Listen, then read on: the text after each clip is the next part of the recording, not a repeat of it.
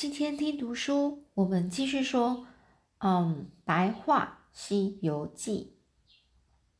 上次讲到呢，就是孙悟空啊，他就回家哈，回去就是先找这想办法，想要想办法去找用什么办法才可以去取到这个泉水哦。那个泉水呢，是这个应该是叫落落胎水哦，是特别的落胎水。嗯，那这次呢，就想到办法呢，就是跟这个老婆婆借了桶子哦，然后叫收沙悟净呢提着跟在后面，等到他自己在跟如意真仙打的时候呢，沙悟净再来趁机会去装泉水。这果然不出孙悟空所料啊！如意真仙一看到孙悟空又回来，照样二话不说，拿了如意钩又就和他打了起来，哦。那如意钩就是这种特别的钩子哦，那是有刀，有那种尖锐的刀刀钩的那种地的的样子。孙悟空这次啊，有计划的引开如意真仙的注意力，并不是真的要伤害他。所以当两个人打的整个是如火如荼的时候，就是如火如荼，就是呃声势非常壮大的时候，听到沙悟净说。哦，师兄，我已经装了泉水，可以走了。这孙悟空看见这个目的都达成了，便往空中啊，哦，半空中一跳，对如意真仙说：“老孙我不陪你玩了。”哦，说完呢，一溜烟就不见了踪影，只留下气得跳脚的如意真仙哦。那孙悟空呢？跟师兄弟呢来到了小屋子，回到小屋之后，就连忙舀了泉水给这个师傅唐三藏和猪八戒喝下。说也奇怪啊，他们的肚子呢果然立刻不痛了，肿胀也渐渐的消退了。休息一晚之后，第二天一早，唐三藏师徒离开了小屋，向京城的方向前进。他们一行人刚走进城里，就引来所有人的注意。因为西凉国毕竟是一个女儿国，街上熙来攘往的行人啊，不论年纪大小，都是女子啊，啊，熙来攘往哦，就只形容说这个行人啊，这么走来走去很热闹的样子哦。所以呢，在那边走来走去的行人啊，不管年纪大小啊，都是女的哦。现在突然有四个大男人啊，走在这个大街上，当然会引起众人的侧目啦，一下子。一传十，十传百，全城的人都出来凑热闹了，就好像在观赏稀有动物一样哦。全部都交头接耳啊，对着他们师徒指指点点，让他们觉得浑身好不自在啊。只有八戒得意忘形的说啊：“哎呀，一定是我长得太帅了，他们一定都没有见过帅哥啊。”这孙悟空啊，他就不愧是大师兄啊，他非常沉稳的说。你少臭美了，我们还是赶紧找到找到驿馆住下哦。驿馆哦，就是那种呃特殊的给那些呃外面别的国家来的人住的地方啊，哦的这叫驿馆哦，翻译的译哦，驿馆。呃，明天呢进宫交换官文，然后尽快离开这个是非之地吧。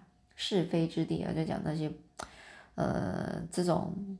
呃，可能会有一些呃这种争议啊、危险啊、哦，充满纠纷啊、惹祸的那个地方。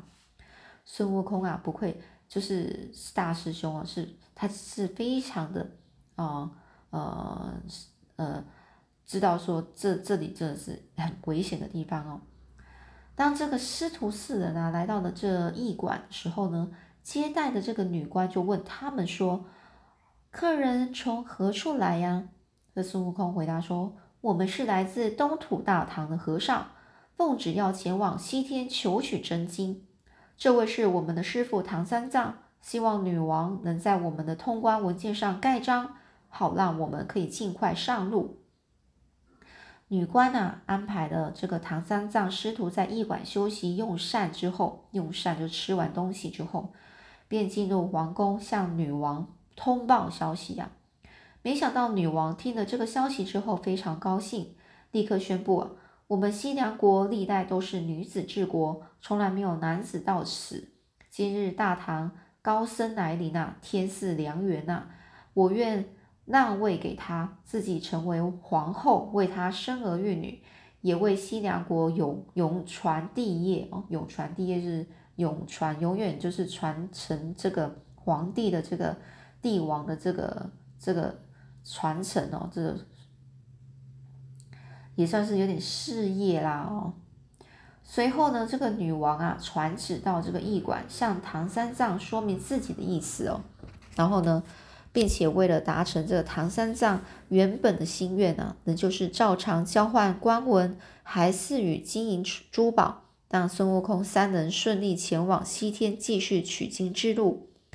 唐三藏接到圣旨之后，吓得整个是呆若木鸡呀。站在一旁的猪八戒还算机灵呢，就抢着对使者说。你回去告诉女王，我师父是修行人呐，不会因为贪图荣华富贵而轻易违反佛门戒律。如果是我老猪的话，还可以考虑一下。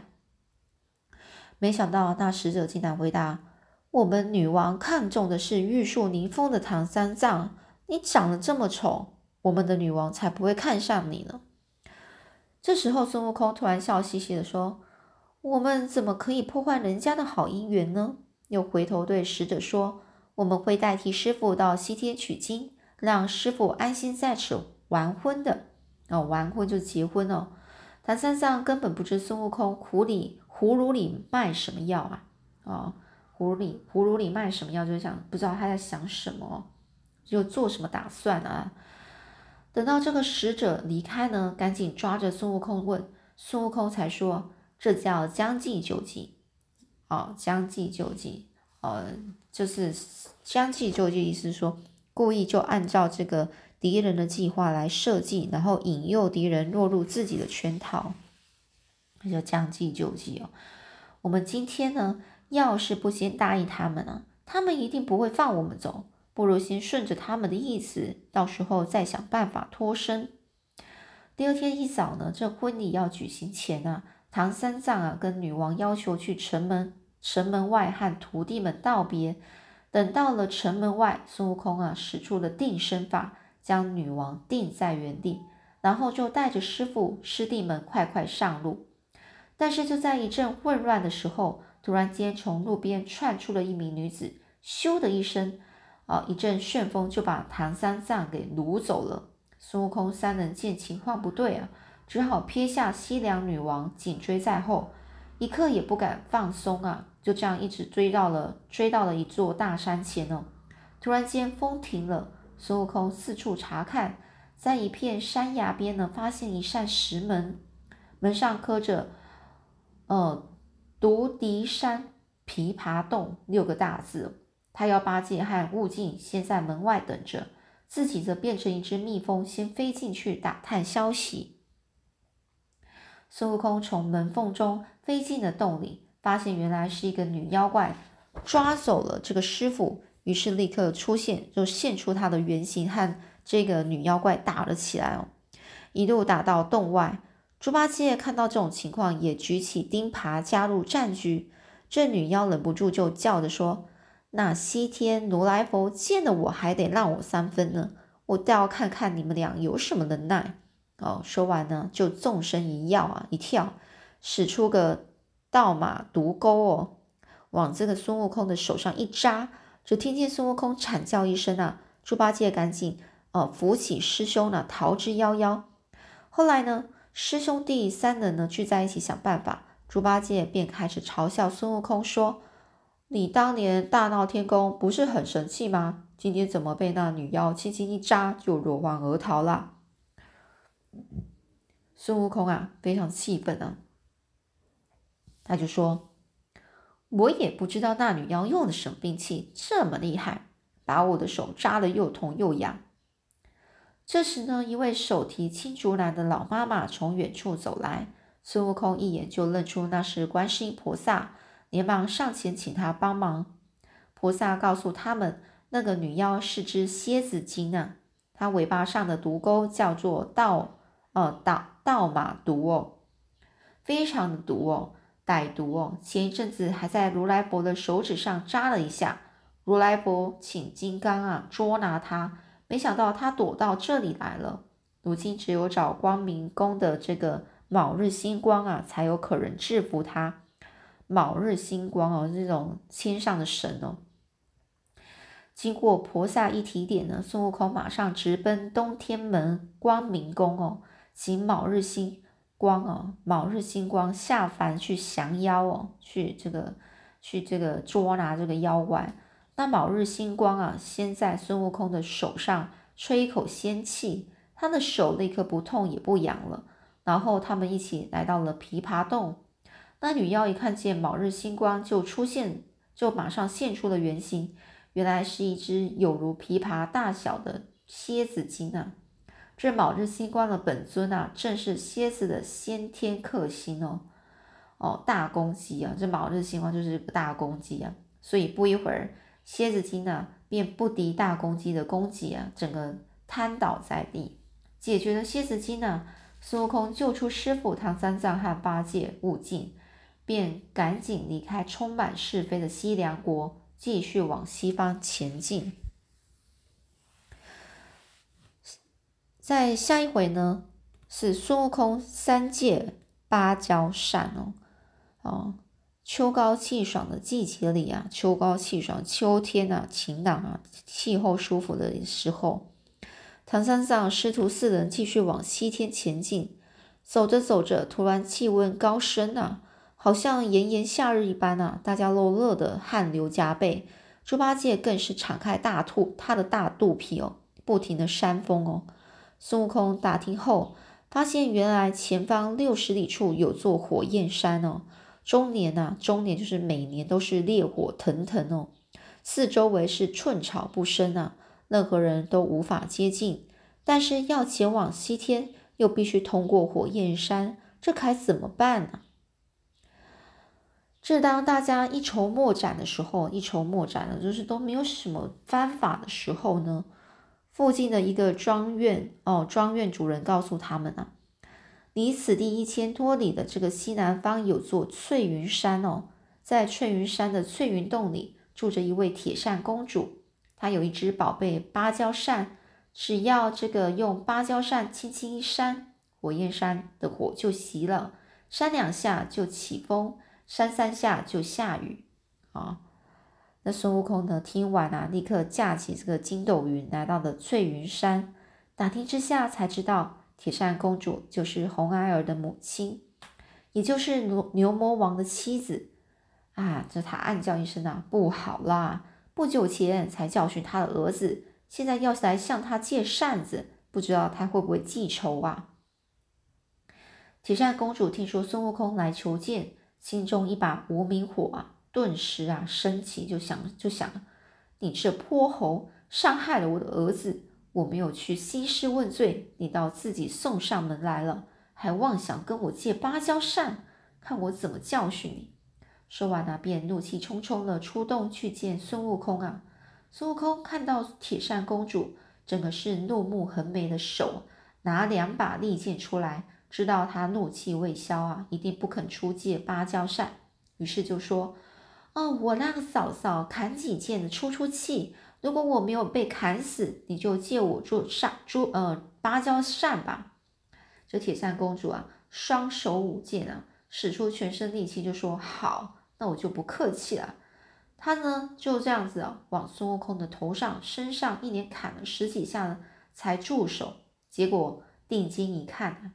就是整个眼睛一看，孙悟空的身上不但不但是一点伤口也没有，还笑嘻嘻的说：“嫂嫂满肚子的气可消了嘛，赶快把芭蕉扇借来给我老孙用一用吧。”铁扇公主怎么咽得下这口气呢？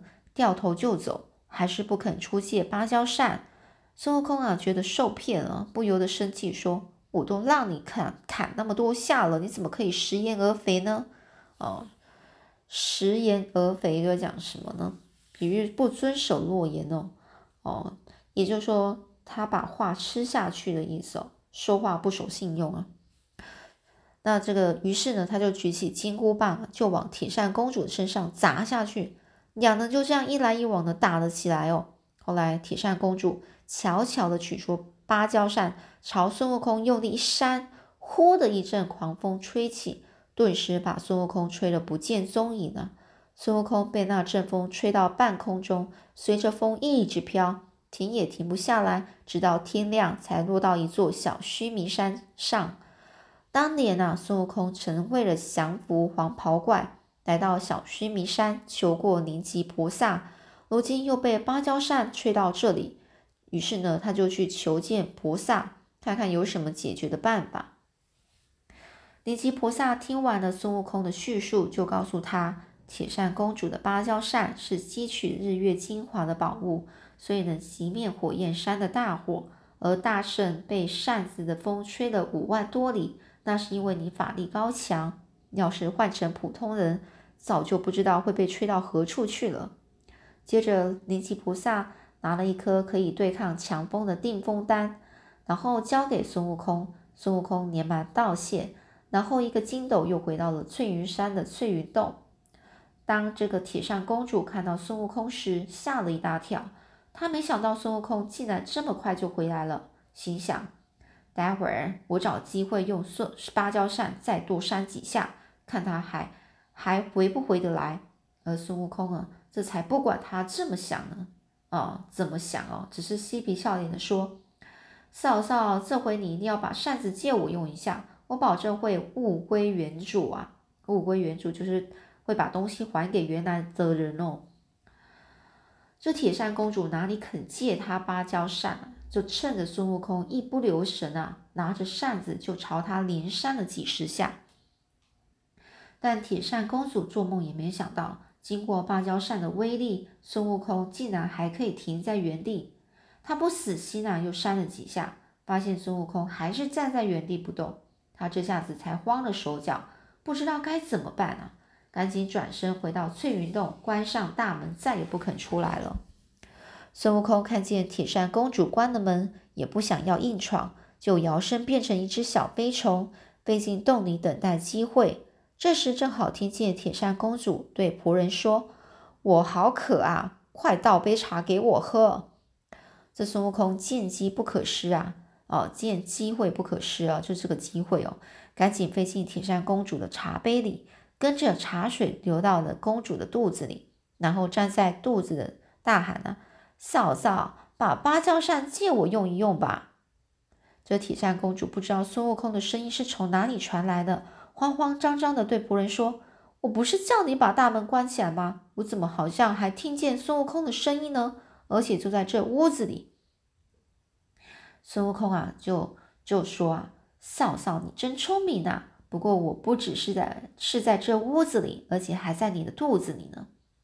他说完呢，就把脚啊往下一蹬，又把头往上一顶，这样一来一往，让铁扇公主肚子疼的整个在地上猛打滚呢，嘴里直喊：“孙大圣饶命啊！”哦，铁扇公主赶紧叫仆人啊取出芭蕉扇，然后呢。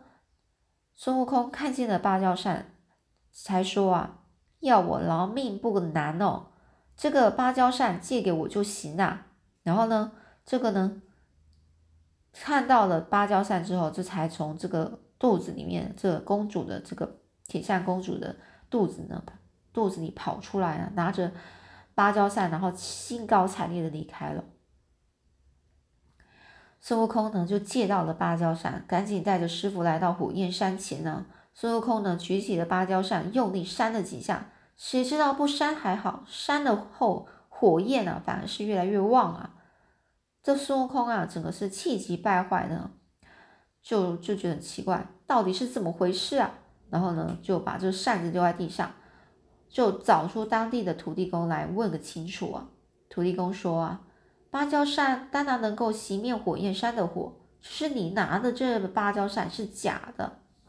这孙悟空啊，气得整个咬牙切齿，就说什么假的芭蕉扇，铁扇公主竟敢骗我！